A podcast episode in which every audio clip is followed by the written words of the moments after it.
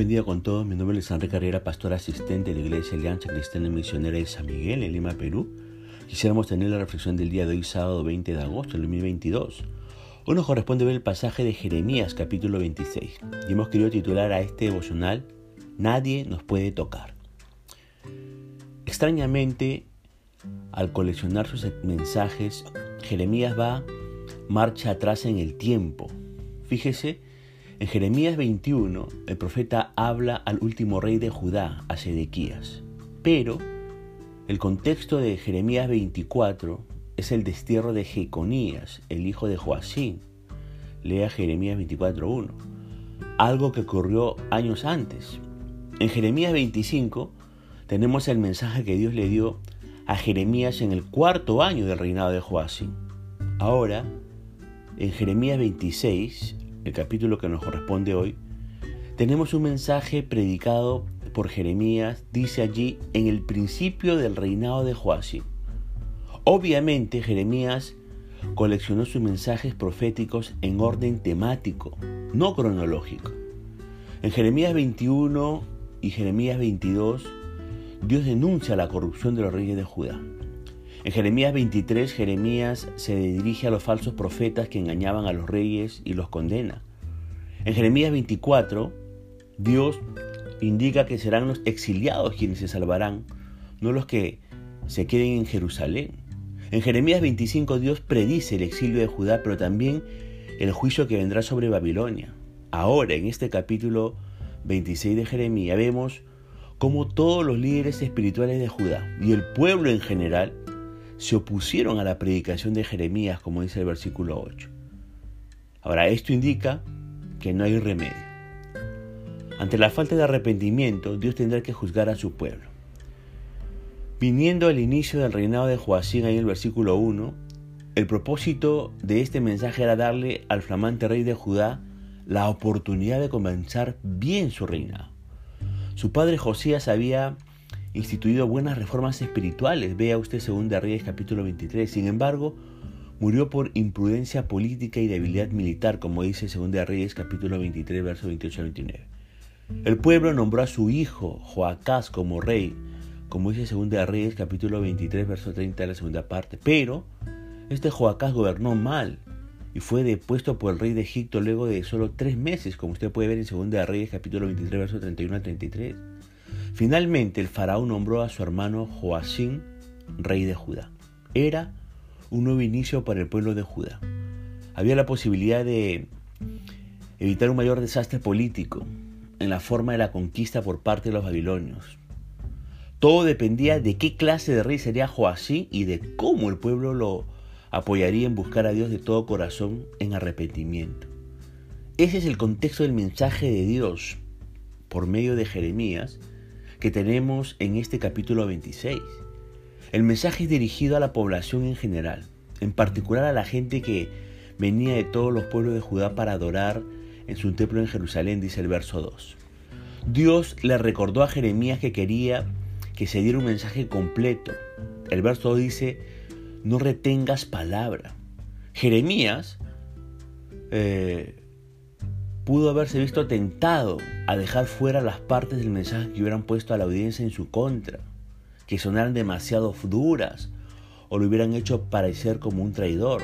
Pero, por orden de Dios, no debía borrar ninguna parte del mensaje para acomodarse a él, a su audiencia ni a las circunstancias en las que se encontraba. Ahora, de aquí podemos aprender algo, usted dijo. Al igual que Jeremías, Usted y yo nunca debemos pasar por alto las partes importantes de la palabra de Dios para complacer a alguien. Tenemos que predicarlas. Ahora, fíjese que el tiempo de gracia se iba acabando, dice el verso 13. El mensaje de Dios es bastante claro. Lo puede leer en los versículos 4 al 6. Si no me oyereis para andar en mi ley, yo pondré esta casa como Silo. Silo fue uno de los antiguos centros de adoración a Dios. Ve usted 1 Samuel capítulo 1 verso 3, donde estaba el arca del pacto. Vea 1 Samuel capítulo 4 verso 3. Por la, por la desobediencia de su pueblo, especialmente la de los dirigentes espirituales, Dios permitió que el arca del pacto sea tomada y luego que Silo sea destruido. La historia se repetirá, dijo Dios, si ustedes no hacen caso a mi ley. La bella ciudad de Jerusalén sería destruida juntamente con el hermoso templo construido por Salomón, dice el verso 6. Jeremías cumplió su encargo. El pueblo, incluyendo los sacerdotes y profetas, escuchó la palabra de Dios como dice el versículo 7. Trágicamente, lejos de hacer caso al mensaje de Dios, toda la gente echó mano a Jeremías y amenazaron con matarlo, como dice el versículo 8. Cuestionaron su derecho de profetizar. Lea el versículo 9. ¿Por qué has profetizado en nombre de Jehová? Cuestionaron también el contenido del mensaje, ¿no? En ese versículo. ¿Esta casa será como Silo? Al fin del versículo 9 leemos, y todo el pueblo se juntó contra Jeremías en la casa de Jehová. Qué palabras más tristes. Ahora, tengamos un momento de reflexión a la altura de este devocional.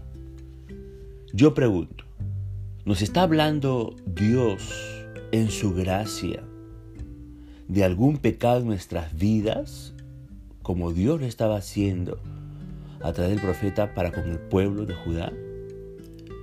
Pregunto nuevamente, ¿haremos caso a su palabra o seremos como el pueblo de Judá, desobedientes y rebeldes ante la manifestación de la gracia de Dios? Ahora, eh, el verso 9 nos dice que el levantamiento contra Jeremías llegó a, a oídos de los príncipes de Judá, dice el verso 10, quienes se acercaron al templo para ver el caso. La referencia a la puerta nueva de la casa de Jehová indica que aún en esos tiempos de apostasía espiritual hubo una inversión en la infraestructura del templo.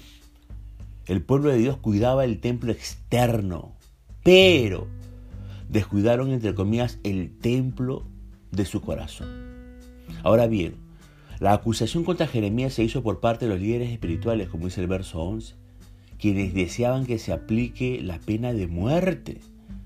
Según ellos, el crimen de Jeremías fue nada menos que traición a la patria por profetizar la destrucción de Jerusalén. Vea usted el versículo 6 de este capítulo.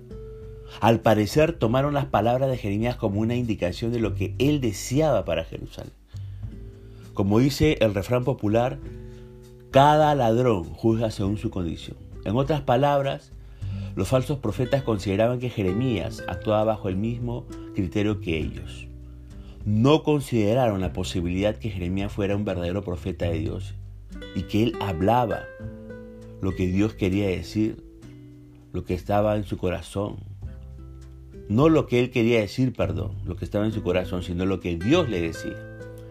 Jeremías aclara el asunto ahí en el versículo 12, enfatizando la gracia de Dios y el deseo que él tenía de perdonar a su pueblo si tan solo se arrepintieran, como dice el verso 13. Él estaba dispuesto a morir a manos, a manos del pueblo, como dice el verso 14, pero les advierte del grave peligro que correrían si lo ejecutaran, como dice el verso 15.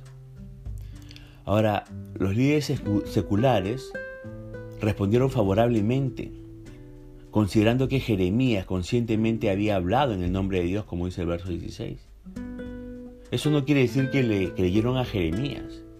Simplemente estaban reconociendo que Jeremías no había transmitido un mensaje inventado por sí mismo, sino que realmente creía que Dios le había hablado. En resumidas palabras, ellos estaban convencidos de la integridad del profeta. La integridad personal de Jeremías le salvó la vida en ese momento. Por eso, cuán importante es nuestro testimonio ante el mundo, ante nuestra sociedad. Ahora bien, notando el apoyo de los príncipes de Judá, otros líderes seculares de menor rango, en el verso 17 dice los ancianos de la tierra, sustentaron esta posición, citando el caso de otro profeta, Miqueas de Moseret, quien también profetizó la destrucción de Jerusalén años antes, en los días del rey Ezequías, como dice el verso 18 los ancianos, ¿no? entre comillas, argumentaron, ¿acaso lo mataron por haber profetizado eso? Más bien el rey temió a Dios ante el profeta del rey Miqueas. ¿Y qué sucedió? Al creerle el rey a Dios, el pueblo se arrepintió y Dios lo perdonó, como dice el verso 19. Este Miqueas es el profeta cuyo libro tenemos en el Antiguo Testamento. Si bien el pueblo no mató a Jeremías debido a esta historia, perdieron de vista el punto principal. la aplicación de la historia era para ellos. Le perdonaron la vida a Jeremías, pero no, no salvaron las suyas por no arrepentirse de sus pecados. Por eso, cuando recuerde una gran historia de la Biblia, usted que me escucha, pregúntese cómo puede aplicarla a su vida, ¿verdad? Porque para eso está la enseñanza bíblica, para aplicarla. Pero sigamos, ¿no? Luego se citó o se comentó otro caso más reciente como contraste, el caso del profeta Urias en el versículo 20. Él también profetizó contra Jerusalén, dice el verso 20, conforme a todas las palabras de Jeremías. Lamentablemente en este caso el rey Joacín y todos los líderes trataron de matarlo, como dice el verso 21.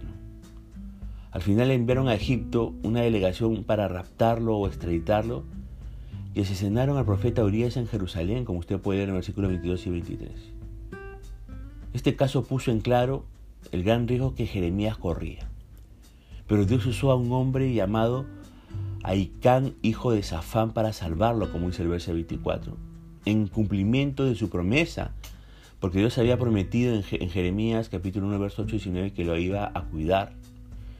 Y terminemos este devocional con esta última reflexión, ¿no?